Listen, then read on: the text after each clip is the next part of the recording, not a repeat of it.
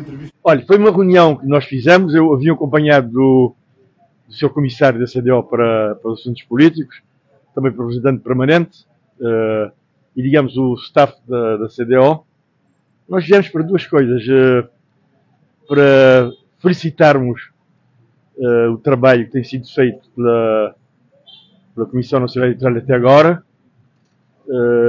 até hoje, de acordo com a nossa declaração preliminar, o processo tem decorrido com, com normalidade e de uma forma positiva. Uh, também estimular uh, os membros do, da Comissão Nacional de Eleições a prosseguir com o seu trabalho e a tentar a, a, a fazer todos o esforço possível para que os resultados uh, sejam anunciados para que se todos no prazo mais rápido possível. Isso porque eh, já sabemos, em todo, em todo lado é assim, uh, como as eleições terminaram dia 4 de junho, já se passaram alguns dias, hoje é quarta-feira, não é?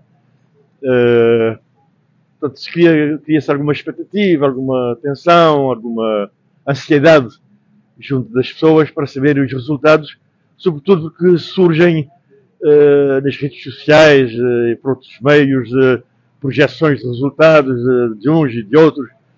Uh, e, a reunião também serviu-nos para que uh,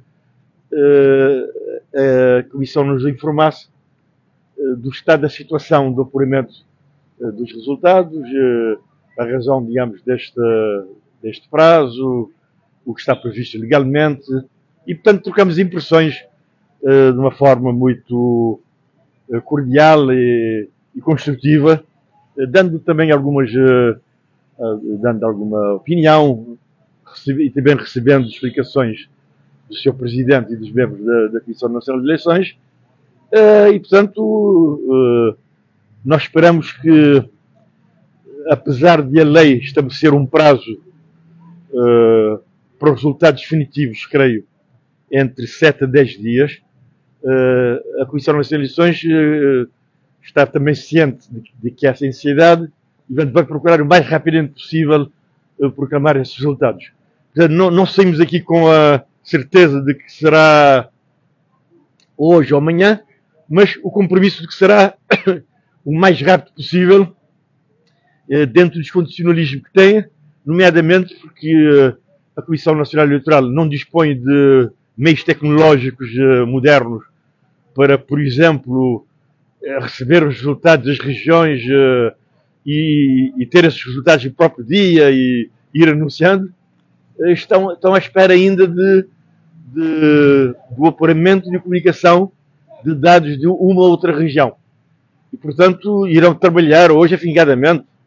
Até nos falaram que, se for necessário, trabalham às 3, 4 horas da manhã para acelerar o máximo possível e ter os resultados provisórios o mais rapidamente possível.